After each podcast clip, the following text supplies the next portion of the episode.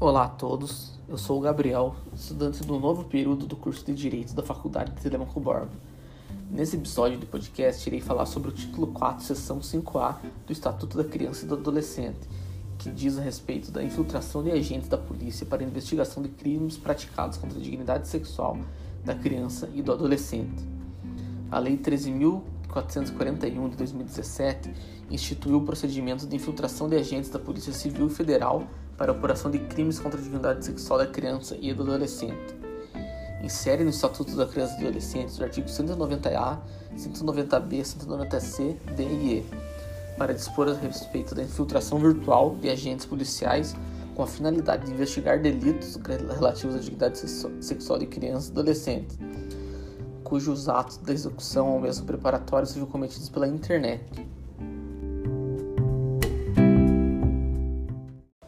É permitido com essa lei que, que agentes da Polícia Federal Civil se insiram em mecanismos de pesquisa de endereços de IPs com o objetivo de apurar crimes contra crianças e adolescentes, inventando um falso nome visando desmantelar organizações criminosas que praticam crimes contra a dignidade sexual da criança e do adolescente. Esse procedimento é de caráter excepcional, pois só é permitido quando não se consegue provar os crimes de outra maneira. A forma de requerimento desse, dessa investigação por meio de representação da polícia, o delegado recebe a denúncia, ou, ou por requerimento do Ministério Público. A investigação de, de, agentes já existia na lei de drogas e na lei de, de organização criminosa, mas em relação a crimes contra a dignidade sexual da criança e adolescente, ela é novidade. Essa infiltração é permitida pela Polícia Federal quando é competência federal ou pela Polícia Civil quando ela é de âmbito estadual na lição de Denilson Feitosa, a infiltração é a introdução de agente público dissimuladamente contra a finalidade investigativa e, e ou em quadrilha, bando de organização criminosa ou associação criminosa ou em determinadas hipóteses no âmbito social, profissional ou criminoso do suposto autor do crime, a fim de obter provas que possibilitem eficazmente prevenir e detectar os crimes.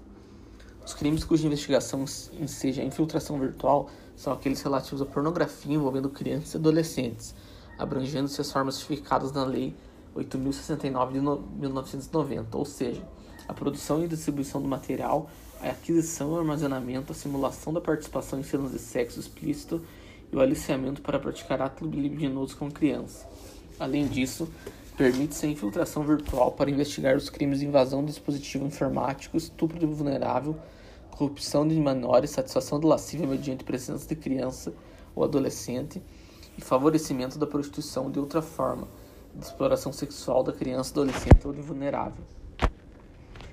O artigo 190-A diz que a infração, a infiltração de agentes de polícia na internet com o fim de investigar os crimes previstos nos artigos 240, 241, 241A, 241B, 241C, 241D dessa lei nos decretos e no, dessa lei nos artigos 154A, 217A, 218, 218A e 218B do, do decreto-lei número 2848 de 7 de dezembro de 1940, que é o Código Penal. Obedecerá as seguintes regras. Será, será procedida de autorização judicial devidamente circunstanciada e fundamentada que estabelecerá os limites da infiltração para obtenção de prova ouvido do Ministério Público. Dar-se-á mediante requerimento do Ministério Público ou representação do delegado de polícia que conterá demonstração da sua necessidade e alcance de tarefas policiais, os nomes ou apelidos de pessoas investigadas e, quando possível, os dados de conexão cadastrais que permitam a infiltração dessas pessoas.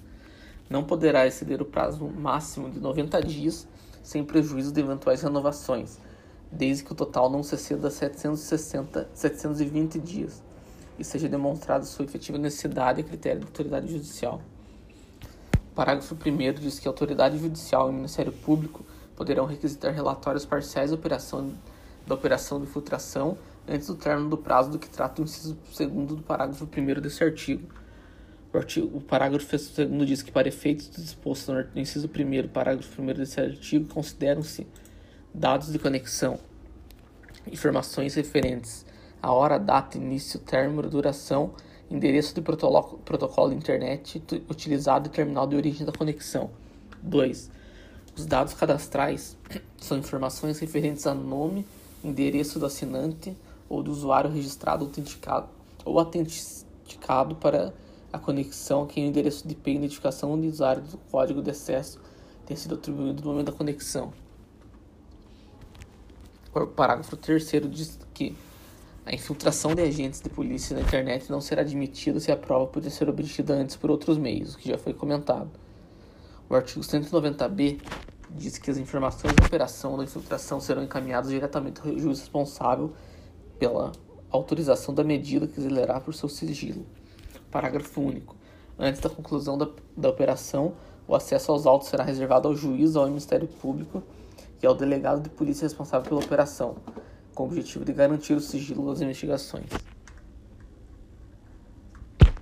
O artigo 190-C diz que não comete crime policial que oculta sua identidade para, por meio da internet, colher indícios da autoria e materialidade dos crimes previstos nos artigos 240, 241, 241A ao 241D dessa lei e dos artigos 154A, 217A, 218, 208A e 218B do Código Penal.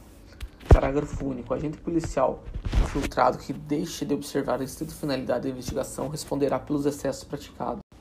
O artigo 190-D diz que os órgãos de registro e cadastro público poderão incluir nos bancos de dados próprios, mediante procedimento sigiloso, a requisição da autoridade judicial as informações necessárias à efetividade da identidade, da identidade fictícia criada. O parágrafo único diz que o procedimento sigiloso de que trata essa seção será numerado e tombado em, tombado em livro específico.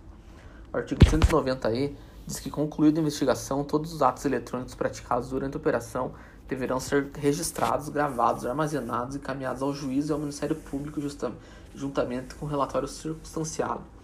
O parágrafo único diz que os atos eletrônicos registrados citados no caput desse artigo serão reunidos em autos apartados e apensados ao processo criminal, juntamente com o inquérito policial, assegurando-se a preservação da identidade do agente policial infiltrado e a intimidade das crianças e dos adolescentes envolvidos.